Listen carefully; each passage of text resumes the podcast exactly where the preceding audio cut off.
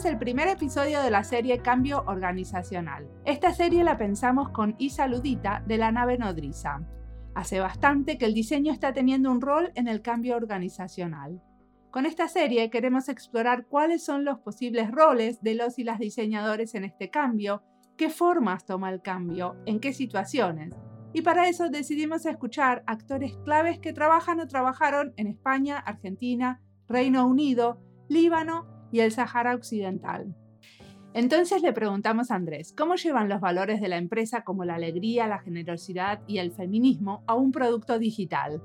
¿Cuáles fueron los roles de los diseñadores en este proceso? Mi nombre es Isa Ludita. Mi nombre es Mariana Salgado y esto es Diseño y Diáspora.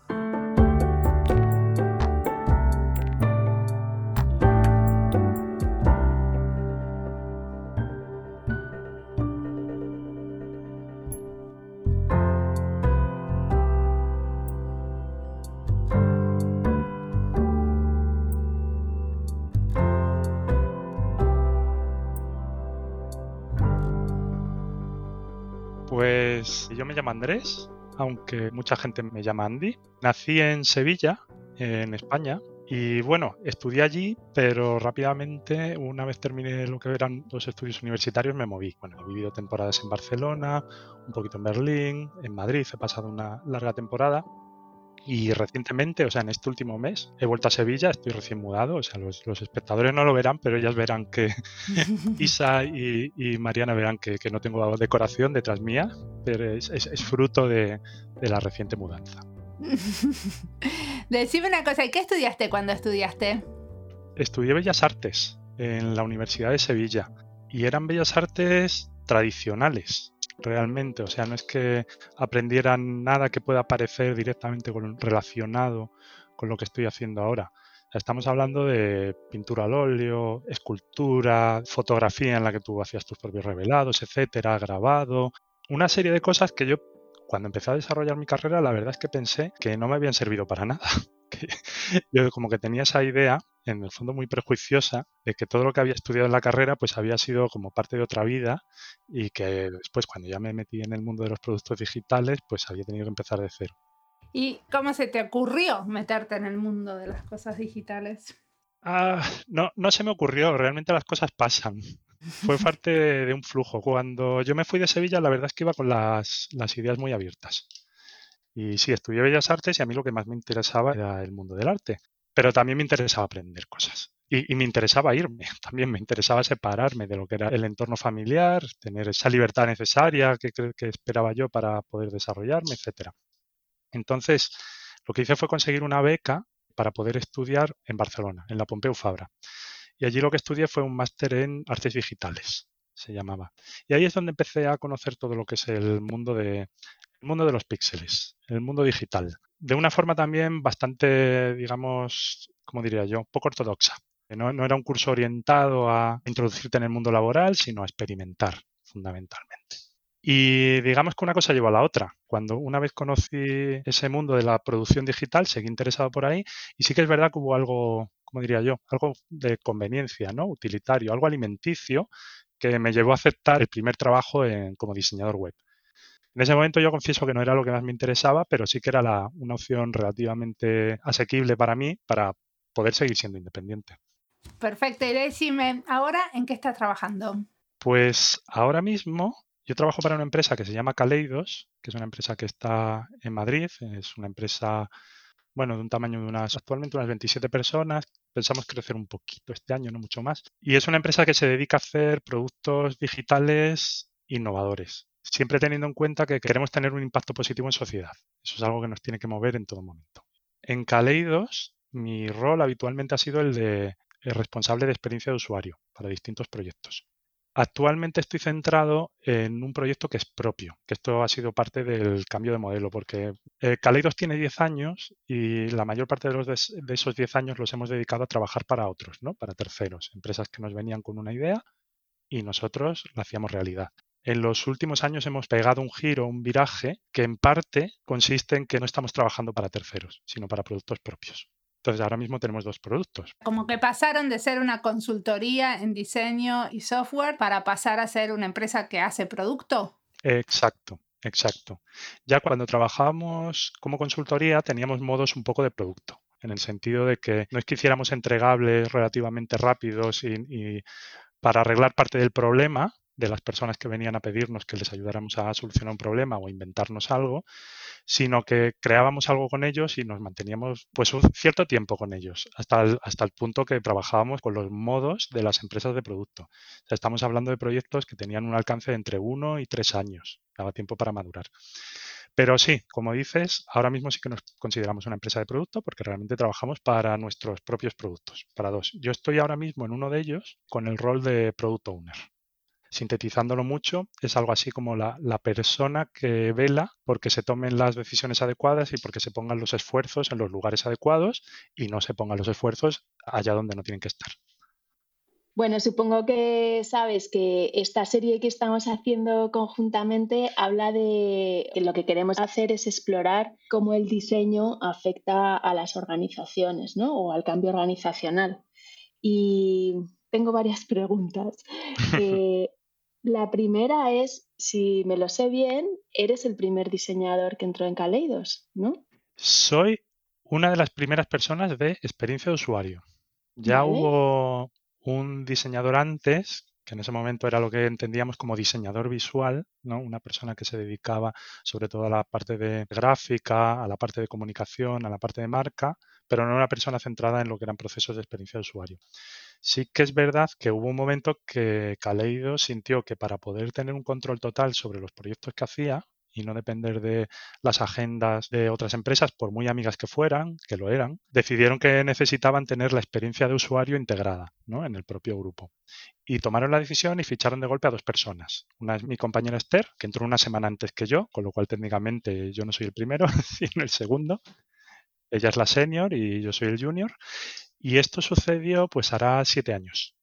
Estamos hablando de que Kaleido, por ver un poco el, mapa de, los tiempos de todo esto, si Kaleido tienes 10 años, digamos que vivió tres años sin experiencia de usuario integrada y ahí ya tomaron el paso, que para ellos fue un poco dramático, ¿eh? por lo que me contaban, ¿no? Como que estaban ante lo desconocido, a ver qué, tipo de gente vamos a meter aquí, que son tan diferentes a nosotros, etcétera.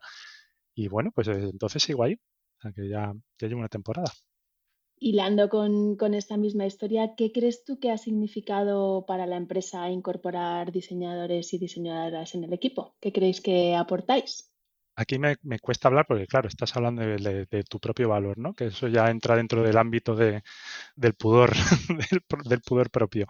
Pero a ver, siendo objetivos. Siendo objetivos, sí que es verdad que la entrada de diseñadores en una organización como Kaleidos ha supuesto un cambio grave, un cambio grave en las formas de hacer, en las formas de aproximar los proyectos, en las capacidades, en lo que este grupo era capaz de hacer y a lo que era capaz de atreverse, y también un cierto cambio de, filosofía.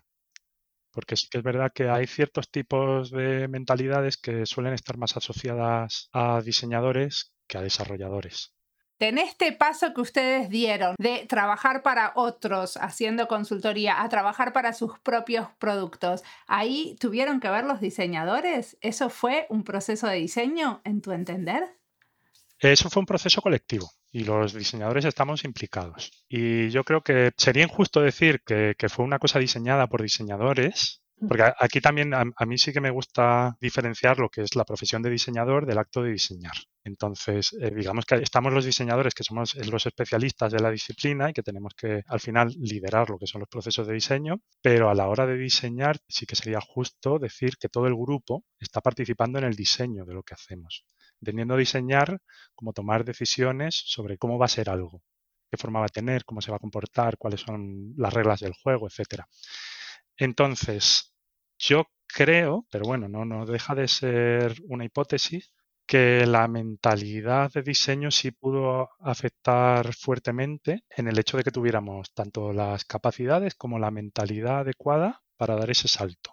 Para dar un salto que al final implicaba que teníamos que ser mucho más responsables de nuestro propio futuro. Porque aquí no es que cojas el dinero de un cliente hagas lo que te piden y después tú desapareces, sino que nuestros productos son nuestra responsabilidad, son el reflejo de nuestra organización. Y para eso tienes que tener mucha confianza en cómo lo defines. Y ahí entra claramente lo que es la disciplina del diseño. Para mí es muy interesante que una cosa particular que encontré cuando estaba mirando la web de Caleiros es que tienen una sección donde hablan de cultura de la organización y ahí resaltan que son honestos y transparentes. ¿Es algo que en la industria no pasa? Porque me llamó la atención resaltar eso. Bueno, no diría que no pase, yo creo que pasa menos de lo que debería. Es, un poco mi opinión. Y sí que es verdad, bueno, has, nombrado honestidad, transparencia. Eh, sin duda te refieres a dos de los valores que tenemos definidos como core, como parte del ADN del grupo, que concretamente tenemos definidos seis, seis valores que entendemos que deben movernos a nosotros como profesionales y, y alimentar todo lo que hacemos. Y ahí entran los productos, pero entran nuestras formas de hacer, etcétera. ¿Cuáles son los seis valores? Pues has nombrado dos, que son transparencia y honestidad. Verás que los valores, digamos que no son los típicos, porque sí que es verdad que hay muchas empresas que definen un set de valores, pero claro, muchas veces son cosas como simplicidad, productividad, cosas que, bueno, en fin, los nuestros digamos que son un poquito menos habituales. Entonces, te los nombro. Uno es transparencia, el otro es honestidad, uno es alegría, que es uno de los que más me gustan a mí, pero sí que procuramos disfrutar con lo que hacemos y procuramos pasárnoslo bien también. Somos un poco, un poco payasos, eso hay que reconocerlo. Otro que tenemos definido es el de conciliación, es algo que nos preocupa muchísimo, lo que es la felicidad de las personas que forman el grupo, es clave, es decir, si no hay felicidad en las personas que estamos ahí, esto no sirve para nada y nos disolvemos. Hay otro que se llama generosidad, el valor de generosidad habla sobre todo el lado que contrarrestaría lo que podría ser el ego. En nuestro sector hay, egos, digamos, bastante inflamados, generalmente, ¿no? Muchas veces, muchas veces nos damos más, más importancia de la que tenemos, generalmente. Y también hay, hay cierta forma de, de, escalar, de mejorar, que suele tener que ver con, con hacer de menos a los demás o con competir.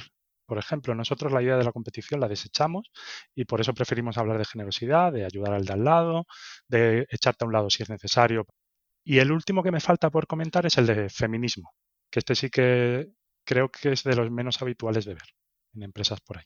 Para nosotros este es clave también porque, como comentaba antes, en nuestras intenciones está el tener un impacto positivo en, sociedad. Y si hay a día de hoy un movimiento clave a la hora de encontrar la igualdad entre todas las personas que ocupamos, digamos, este, este pequeño planeta en el que nos vemos obligados a entendernos, pues sin duda es el feminismo. No lo entendemos como un favor a las mujeres ni nada parecido, sino como una filosofía para que todos estemos mejor. ¿Cómo se lleva esta filosofía? ¿Cómo se llevan estos valores? ¿Y cómo se lleva este objetivo ¿no? este sueño alto de tener un impacto positivo en la sociedad a un producto digital? Sí, sí, esa es, esa es buena, claro, es buena pregunta. ¿Cómo se lleva? Pues lo primero que tienes que hacer es tener tú los valores siempre presentes, ¿no? Como si los tuvieras en posits pegados en la pared de enfrente y contrastar todo lo que haces con esos valores. Es decir, oye, ¿estoy siendo transparente con esto o no? ¿Estoy afectando a la conciliación con esta cosa que acabo de proponer o no?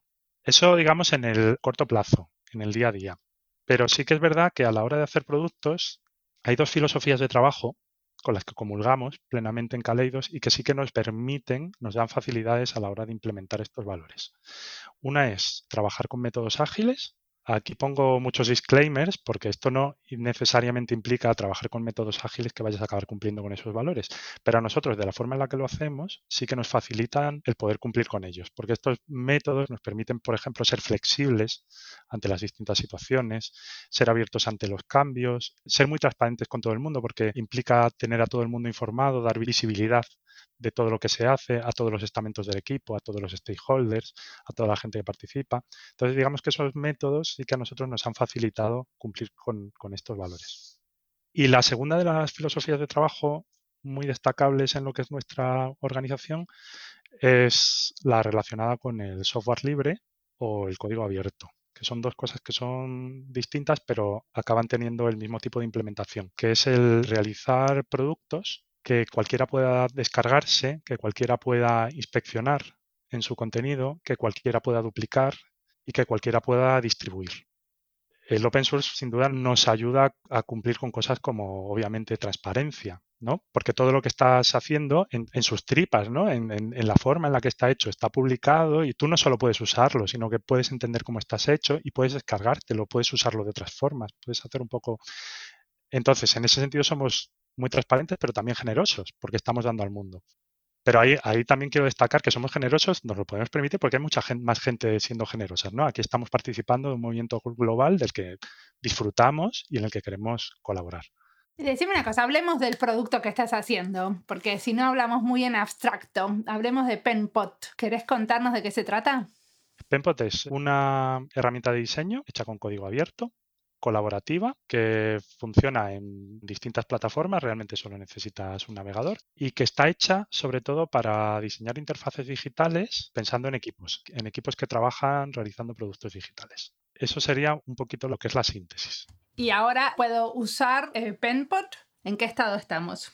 Sí, ahora lo puedes usar. O sea, realmente eh, lo lanzamos en febrero del año pasado Sí, febrero del año pasado, el 23 de febrero concretamente. Lo, lanzamos en versión alfa, que significa que lo puedes usar y lo puedes probar, pero no te debes fiar mucho de ello. Pasamos hace ya unos seis meses a versión beta, lo cual significa, eh, según nuestros criterios, que es suficientemente estable para usarlo para trabajo profesional, pero que todavía necesita ciertas capacidades para competir en las mismas condiciones con el resto de herramientas del ecosistema y muy, muy pronto eh, saldremos de beta. Nos quitaremos esa etiqueta y será sencillamente Penpot.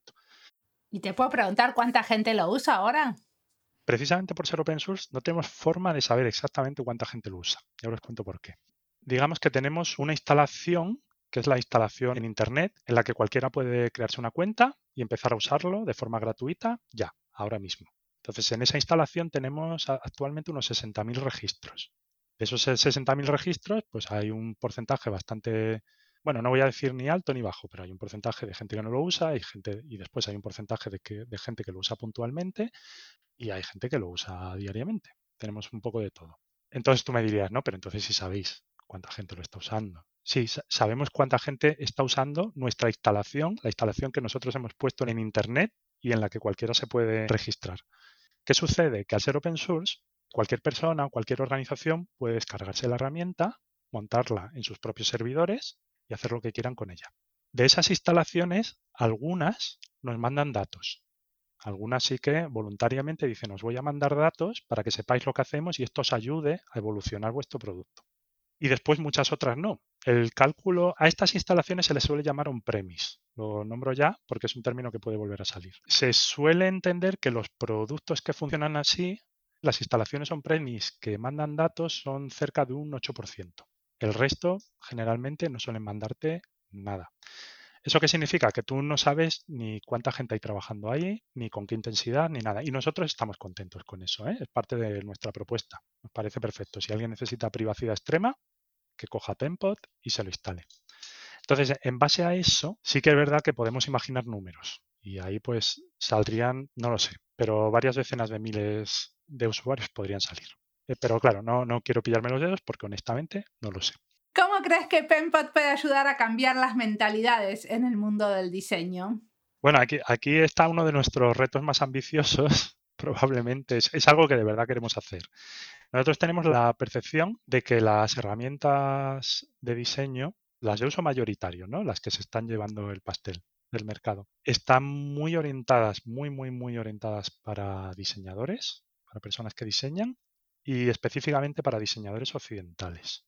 Nosotros tenemos intención de que la herramienta que estemos haciendo intente superar algunos de estos sesgos de distintas formas. Entonces sí que nos gustaría que fuera una herramienta más accesible para distintos grupos de personas y que por ello pueda permitir a, cierta cantidad de personas que, que, ahora mismo le pueden tener cierto miedo a las herramientas de diseño, pues participar en procesos de diseño y también queremos, bueno, de hecho ya la, estamos haciendo teniendo en cuenta otros contextos culturales. Entonces hay algunas cosas que desarrollamos en la herramienta que a lo mejor en otras herramientas se solucionan con plugins, ¿no? Con cosas que tú enchufas que son externas y que nosotros las estamos procurando hacer integrales. Por poner un ejemplo, ¿no? Por no seguir con el mundo de la estación. Sí, dale. en Penpot prácticamente desde el principio habilitamos el soporte de idiomas de izquierda a derecha.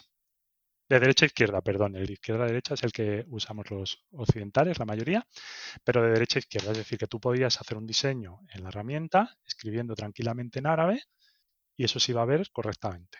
En la mayor parte o en muchas herramientas de diseño esto no, no puedes hacerlo tranquilamente. Necesitas un plugin o directamente no puedes hacerlo. Y era una queja habitual en la comunidad. Personas que hablaban en árabe o en hebreo, ¿no? idiomas que van en otro sentido, pues tenían dificultades para diseñar. Nosotros inmediatamente vimos que eso tenía que ser parte core porque estamos aspirando a un público diverso, no, no solo occidental, diverso en el más amplio de los sentidos. ¿Y están trabajando con algunas comunidades y contextos culturales diferentes en el desarrollo? ¿Ellos son parte del proceso de diseño, estas comunidades con necesidades diferentes? Sí, estamos tratando de incluirles en lo que es la conversación acerca de qué necesita Penpod para seguir evolucionando. Y en ese sentido tenemos un par de líneas abiertas actualmente, pero nuestra intención es abrir más. Probablemente la que yo destacaría más es una que tenemos con personas de África tenemos una serie de conversaciones abiertas con personas que son muy relevantes en el mundo de la tecnología, de los productos digitales y también del diseño y de la experiencia de usuario en África, para entender cuáles son las necesidades en esos contextos, cuáles son las dificultades que tienen a la hora de usar herramientas similares a la que estamos haciendo. Tiene identificados algunos problemas, más de uno, y cómo podría Penpot evolucionar para poder darles el servicio que se merecen. Vaya, para no dejarles de lado, sencillamente. O sea, si es que no, no es mucho más complejo que eso. Entonces va por ahí y otra línea que tenemos intención de abrir en breve es hacer algo equivalente con culturas orientales. No, no, no voy a entrar en detalles porque está todavía un poco verde, pero estamos pensando en China, en Corea, en personas de allí que nos puedan dar feedback y que nos puedan ayudar a, evolucionar la herramienta de forma que, que les pueda ser más conveniente.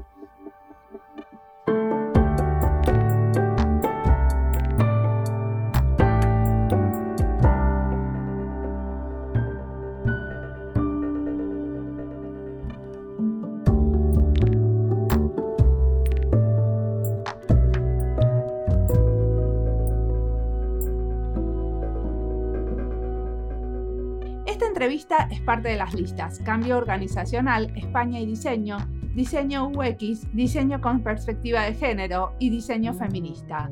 Las listas las encuentran en nuestra página web y en Spotify. Isa, vos decidiste invitar a esta serie a Andrés. ¿Por qué?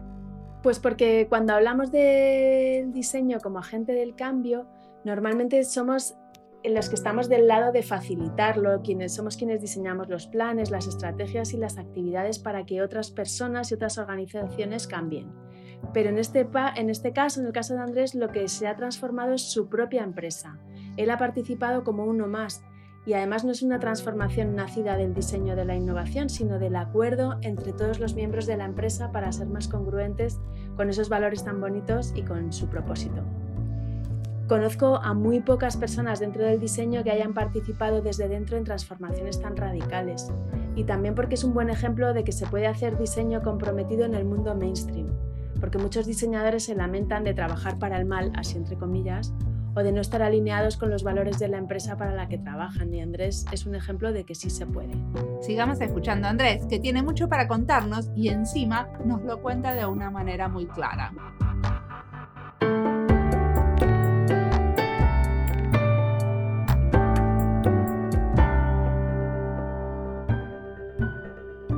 Ya hablamos del producto, ahora quiero volver a la organización, porque es este el tema de la serie. Entonces, en un momento, ustedes dicen que en el 2012 adoptan algo de economía para los comunes o para el bien común. Y es un modelo de economía diferente. ¿Cómo se aplica esto a una organización como esta? Bueno, esto ha sido en realidad una iniciativa muy concreta la economía del bien común es un movimiento que aboga por modelos económicos que sean más sostenibles y que puedan ayudar exactamente a lo que dice, al bien común. Y concretamente hay una organización que se encarga de hacer análisis de distintas empresas para saber hasta qué punto está cumpliendo con los baremos, con los valores, con los criterios que tienen ellos marcados para analizar si una empresa está participando positivamente en lo que ellos entienden como economía para el bien común o no. Entonces nosotros anualmente sí que tenemos una auditoría por parte de ellos. Diría que anualmente, es posible que algún año no la hayamos tenido, ¿eh? pero en cualquier caso sí que podemos decir que solemos salir bastante bien parados de esas auditorías. Y por otro lado, en las partes en las que salimos peor parados, pues sí que generalmente intentamos hacer, hacer de nuestra parte para intentar mejorar. Bueno, pero esas auditorías para mí son como muy interesantes porque también te ayudan a conocerte a vos misma, ¿no? A conocer a la organización, a entender qué es lo que puedes hacer para desarrollarte más en eso que querés, en este caso, en esto de la economía para el bien común. Sin duda, o sea, es una forma de reflexionar sobre el modelo de empresa que tienes básicamente. Y además en esos criterios entran en juego muchísimos ejes, que sin duda está el medioambiental. Nosotros, por ejemplo, hubo un momento que nos dio la sensación de que se nos estaba yendo la mano con los vuelos, estamos volando demasiado probablemente, pero hay otros que tienen que ver, por ejemplo, con el modelo social de la empresa o el modelo organizativo. En plan, ¿estáis siendo transparentes con las decisiones? ¿Estáis permitiendo participar a las trabajadoras? ¿Sí? ¿No? ¿Cuánto? Entonces sí que es verdad que nos es útil en, en distintos sentidos tanto para analizarnos, reflexionar, ver en qué fallamos y, bueno, y también para saber qué estamos haciendo bien, que también nos ayuda a reforzar comportamientos que entendemos que hacen por el bien común. Cada seis meses tienen una cosa que la llaman Personal Innovation Week, o sea, una semana de innovación personal. Me pareció como interesante. ¿Qué es lo que hacen ahí? ¿Qué es lo que hacemos? eh, bueno, es secreto, no puedo contarlo. No, sí. Eh, Todo es open source, pero esto es secreto. Para verlo tienes que, tienes que pasar por un muro de pago. Eh, no, eh, realmente son, son lo que parecen. Son semanas en las que paramos todo lo que estemos haciendo. Ahora mismo paramos de trabajar en nuestros productos, pero anteriormente era, era la cosa era un poco más llamativa porque directamente le decíamos a los clientes, durante esta semana para cosas de trabajo no, nos llaméis, porque, porque sobre esto no, no, os vamos a contestar. Si queréis participar, veniros. Eso sí, a los clientes siempre los hemos invitado a participar en estas semanas. Entonces, durante estas semanas dejamos de hacer todo lo que entendemos como trabajo y nos dedicamos a hacer cosas, cosas diversas relacionadas con, con innovación. Solo nos ponemos dos requisitos. El primero es que el viernes tienes que ser capaz de presentar algo. Es decir, no vale estar toda la semana, por ejemplo, haciéndote un tutorial de algo y el viernes ni siquiera contarlo. O sea, tienes que tener algo presentable. Y el segundo es que si utilizas software, tiene que ser software abierto. En estas semanas había un poco como la intención de mostrar lo poderoso que puede ser el software libre, ¿no? Las cosas maravillosas que puedes hacer directamente en una semana durante estas semanas generalmente lo que hacemos es organizarnos en equipos. O sea, la empresa somos 27, pues a lo mejor hay 10, 12 equipos en cada una de estas semanas. Procuramos también cambiar un poquito de, ambiente, ¿no? Si estás acostumbrado a trabajar con alguien, a lo mejor tu motivación está en poder cambiar de persona con la que compartes tu día a día. Y así también eh, nos conocemos un poquito más. Interesante aquí, en estas Pi Weeks que las hemos hecho religiosamente, digamos que si Kaleidos tiene 10 años, hemos hecho dos por año, hemos hecho 20, 20 Pi Weeks. Creo recordar que contamos los proyectos y se iban a, en total a unos 180. La mayor parte de los proyectos se quedan ahí. Eh, tú haces lo que sea, te diviertes durante esa semana, aprendes algo eh, o fallas miserablemente, ¿no? Intentas algo y no lo alcanzas, lo que sea. Y el proyecto se queda ahí, o a lo mejor sigue un poquito, o lo que sea pero algunos, unos pocos, sí que se mantienen en el tiempo, hasta el punto de que nuestros dos productos actuales, Penpot y Taiga, son fruto de semanas de innovación. Pero entonces ustedes en esas semanas de innovación, si entiendo bien, le dan más importancia al proceso que al resultado, porque entienden que la gran mayor parte de los resultados en realidad no importan. Le damos importancia fundamentalmente a la innovación. Innovación entendida como hacer algo que no existe o como hacer algo que existe de una forma nueva o como hacer algo que sea nuevo para ti. Puede ser innovación personal perfectamente. Hacer algo que se haya hecho mil veces, pero tú personalmente no, lo has hecho y quieres vivir esa experiencia. El foco está ahí, en la palabra de innovación. El resultado, pues es algo contingente, no es importante. Vuelvo a tu rol como diseñador en una organización tan tecnológica y con un carácter tan marcado y una filosofía tan marcada. Entiendo que estamos ya por el final y me gustaría escuchar tu reflexión al respecto, ¿no? Si consideras que el diseño tiene algo que aportar ahí, que tú como diseñador o los diseñadores que está, y las diseñadoras que estáis en Caleidos aportáis algo a esta organización y a este objetivo.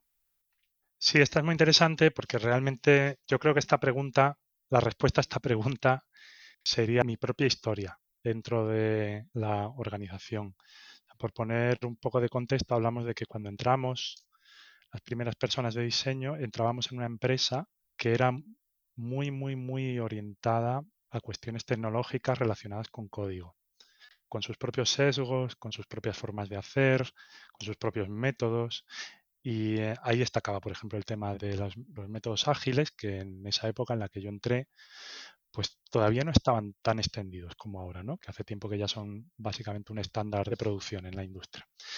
Entonces, cuando entramos los diseñadores ahí, realmente hubo un choque cultural.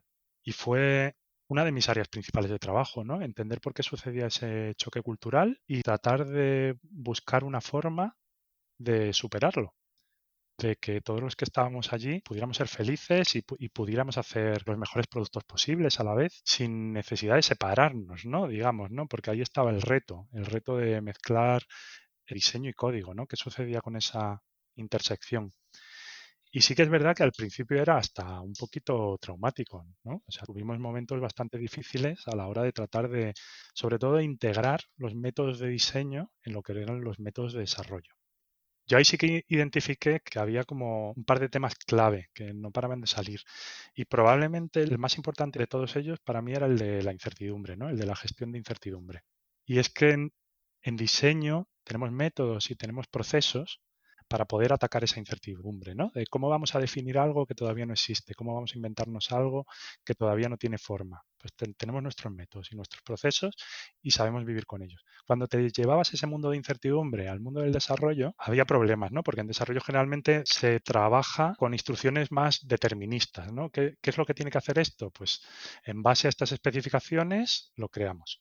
Entonces, ahí tuvimos que aprender mucho las dos partes, porque no me gustaría pensar en esto tanto como en que llevamos los diseñadores al mundo del desarrollo y que aprendieron ellos de nosotros, sino que hemos aprendido todos de todos, básicamente, porque nosotros también tuvimos que aprender mucho sobre cómo están hechas las cosas, sobre cuál es el material de los productos que hacemos, sobre cómo son los procesos para que eso salga bien y sobre cómo realizar las cosas de diseño para que todo eso acabe haciéndose en la mejor de las maneras porque veníamos también de un modelo en el que nos inventábamos nuestras cosas, las empaquetábamos con un lacito, las tirábamos por el otro lado de la valla y decíamos, bueno, cuando esté programado me avisáis. Y, y, ya lo veo, que seguro que queda como yo me lo he imaginado. Y la vida no es así, la vida no funciona así. Entonces ahí tuvimos que aprender nosotros mucho también a día de hoy. Han pasado siete años, hemos tenido muchísimos aprendizajes hasta el punto de que ahora uno de nuestros productos principales está centrado en diseño, el otro precisamente está centrado en métodos ágiles, ¿no? es una herramienta para gestión de proyectos y en cierto modo reflejan lo que somos y lo que hemos aprendido. Y precisamente el producto de diseño sí que queremos orientarlo de forma que acabe con esa división, ¿no? Esa división compartimentada entre lo que es diseño y desarrollo, entre, entre los que piensan y los que ejecutan. Intentamos realmente por medio de esto hacer una herramienta que permita a todo el mundo participar del proceso de creación de un producto. Y entendiendo que todo el mundo puede tener habilidades diferentes y no por ser programador vas a pensar que esa persona no puede tomar decisiones o por ser diseñador esa persona no tiene por qué entender cómo es un proceso de ejecución.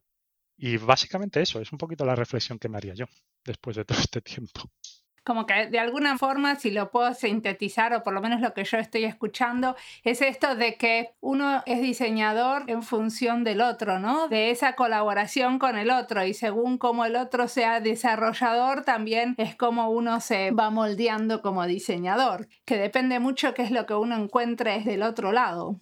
Sin duda, es una forma muy, Sí, realmente muy bonita de verlo, ¿no? Eso de no diseñamos para nosotros ni, ni diseñamos solo con nosotros, sino que es, fundamental entender que todo esto es parte de una colaboración y que las cosas que hacemos son de una complejidad altísima y que pensar que esa complejidad se va a resolver con una sola cabecita, que lo piense todo y que tome todas las decisiones, es en mi, en mi, opinión, un poquito ingenuo. Eso hace también que sea difícil definir los roles, porque muchísimas veces con un desarrollador uno termina siendo un diseñador o diseñadora diferente que con otra desarrolladora que tiene otras capacidades y otras maneras de hacer. Sin duda. Y las capacidades individuales y las, las querencias personales y las formas en las que nos comunicamos entre unos y otros, pues acaban determinando ¿no? las formas de hacer las formas en las que diseñamos las cosas que hacemos. Así que sí, sí, tratar de pensar que eso no está ahí y que, y que diseñar consiste únicamente en imaginar por tu cuenta en una habitación cerrada para después entregarlo todo con un lacito y que otras personas lo ejecuten, probablemente no sea la mejor forma de actuar a día de hoy. ¿Qué cosas le recomendarías a los que nos están escuchando? ¿Qué cosas te están inspirando a vos en este momento? ¿Qué estás escuchando, mirando, leyendo? ¿Qué estoy escuchando, mirando, leyendo? Vale, yo en este sentido la verdad es que me considero una persona muy aburrida. Es decir, que no, no es que, o sea, soy un... Me dijiste antes que eran como payasos. Sí. ¿Qué pasó? Bueno, que, soy contradictorio también, ¿vale? Un poco mentiroso. La contradicción como valor de empresa. Sí, sí, sí, sí. O sea, la contradicción es parte de la vida también y hay que aceptarla. Pensar que, que somos personas que somos esencialistas, ¿no? Esenciales, que siempre somos algo, tampoco es, tampoco es acertado. Entonces, yo personalmente, de donde saco la mayor parte de las ideas que acaban permaneciendo, en cuanto a, digamos, a, consumo ¿no? de productos culturales, de libros, podcasts, etcétera, etcétera. Personalmente, probablemente de donde saco la mayor parte de las ideas que permanecen en mi imaginario y que me han ayudado a, montarme un, ideario de, cómo hacer y cómo actuar, sean libros, básicamente. ¿no? no sé si tenemos que explicar, porque tenemos una audiencia joven, lo que es un libro. ¿no? Es un montón de, de rectángulos de celulosa que tienen una serie de caracteres escritos. Bueno, también los hay digitales, ahora me han dicho. Entonces, dependiendo de la audiencia que quisiéramos, pues sí que podría recomendar algunas cosas, pero yo, yo os cuento un poquito lo que hago yo, ¿no? porque, porque esta pregunta en realidad me la habíais anunciado y decían, bueno, ¿qué te inspira? Y yo de repente dije, ¿cómo? ¿Qué, pero, ¿qué y esto? ¿Qué me inspira? Y, tuve que hacer yo mi propia reflexión. Y, me di cuenta de que sí, de que prácticamente todos eran libros, pero que yo los, yo tengo una forma de, de leer, pues quizá bastante determinada, ¿no? Me, me he dado cuenta. Y es que suelo leer, digamos, generalmente dos libros a la vez. Y generalmente un libro es una novela de ficción y el otro libro suele ser un ensayo. De los ensayos, pues a lo mejor, no sé, diría que un tercio, pues a lo mejor están relacionados con diseño. Y el resto, pues de cualquier otra cosa, de cualquier tema que me haya interesado. Yo cuando pensaba en, esta, en esta forma de actuar mía, decía, pero, pero ¿qué te pasa, Andrés? A ver, ¿qué, ¿por qué haces eso? Yo creo que sí que responde un poquito a, a que tengo por un lado una cierta necesidad, ¿cómo diría yo?, académica, necesidad de entender la realidad como es, necesidad de, tener una cita, ¿no? Necesito una citación, ¿no? Para esa afirmación que acabas de decir. Pero por otro lado tengo también una necesidad muy grave de, ficción, que imaginen cosas que no existen o cuestiones futuras o especulativas o cosas así. De hecho, hay como que la ciencia ficción suele, suele entrar mucho en, los libros que suelo leer. Por poner ejemplos, ¿qué os recomiendo? Sobre temas de ficción, si alguien de diseño quiere pensar en, asuntos especulativos, así a bote pronto, lo primero que pienso es en Úrsula K. ¿vale? Y recomendaría dos libros en concreto. Uno es La mano izquierda de la oscuridad, en la que sí que habla de, humanos fluidos, ¿no? Versus humanos normativos, ¿no? Hay como dos humanos que, conviven en una misma situación y que, en un momento dado se tienen que entender y tienen que reconocer al otro, que hay un tema ahí muy interesante. Y hay otro libro de ella que es alucinante, que es el de los desposeídos, en el que hace un ejercicio de ficción especulativa alucinante. Imagina como varios mundos en los que hay sociedades organizadas de formas que generalmente no solemos imaginarnos. O sea, imaginad hasta dónde llega el punto que imagina un mundo sin capitalismo, ¿no? Que es eso es algo, recordemos la frase clásica de Mark Fisher, ¿no? que era más fácil imaginar el fin del mundo que el fin del capitalismo. Pues Legging se lo imagina y te lo arma, te lo monta perfectamente y, la verdad es que está muy interesante. Y sobre no ficción, ahora mismo estoy leyendo algo que sí que me parece que puede interesar a mucha gente, que no está directamente relacionado con diseño, que se llama La promesa de la felicidad de Sarah Ahmed y que habla de cómo construimos la felicidad en sociedad. No, tanto de qué es la felicidad, sino de qué hace y cómo la construimos entre todos y, cómo esa promesa de qué cosas te van a hacer felices lleva muchas veces al camino de la frustración y también al camino de montar sociedades con privilegios. De forma que te ayuda mucho a entender un concepto que a mí ahora mismo me está interesando mucho, que es el de la, economía emocional, que es algo que, bueno, recomendaría leerlo también.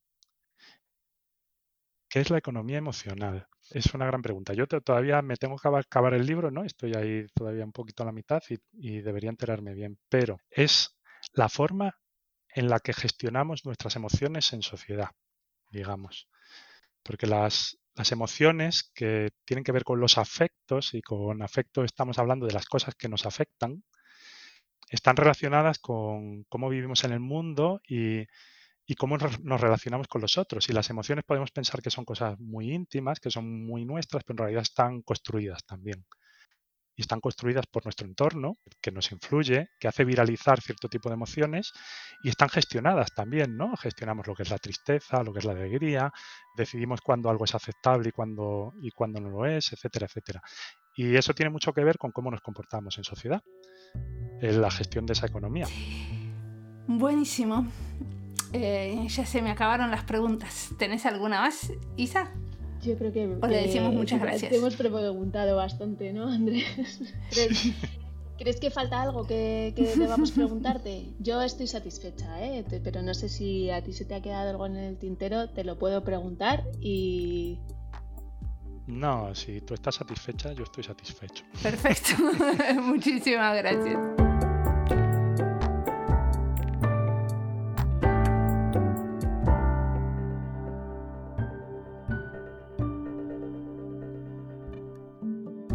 Vos dirigís la nave Nodriza, una escuela de diseño, y tenés un rol muy activo entre la comunidad de diseñadores en España. ¿Por qué se te ocurrió esta serie? Pues básicamente porque estoy convencida de que el impacto del diseño va mucho más allá de los productos y los servicios que diseñamos. Porque tiene capacidad de transformar las miradas, de cambiar formas de pensar, de cuestionar cómo nos relacionamos y al final pues de crear un mundo mejor, más justo, más fácil y más bello, que para eso hemos venido. ¿Y cómo te parece que se relaciona con lo que hacen ahora en la nave? Pues mira, por un lado todo lo que hacemos en la nave es desde una perspectiva humanista y conectando con ese propósito de cambio. Por otro lado, el diseño digital, esto que ahora se conoce como UX UI, UX UI, etcétera, se está popularizando mucho y llega un montón de gente de otros sectores buscando oportunidades profesionales y creo que nuestra misión y nuestra obligación además es hacerles ver que al aprender esto en realidad están desarrollando un superpoder, ¿no? que es la capacidad de transformación y eso implica también una gran responsabilidad que es el compromiso con lo que están construyendo para el futuro.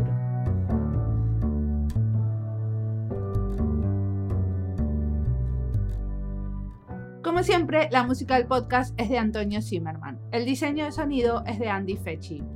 Este podcast está publicado con licencia creativa común con atribuciones. Esto fue Diseño y Diáspora. Pueden seguirnos en nuestras redes sociales en YouTube, Instagram y Twitter o visitar nuestra página web diseñoydiaspora.org. No olviden recomendarnos y recomendar nuestros libros. Nos escuchamos en la próxima.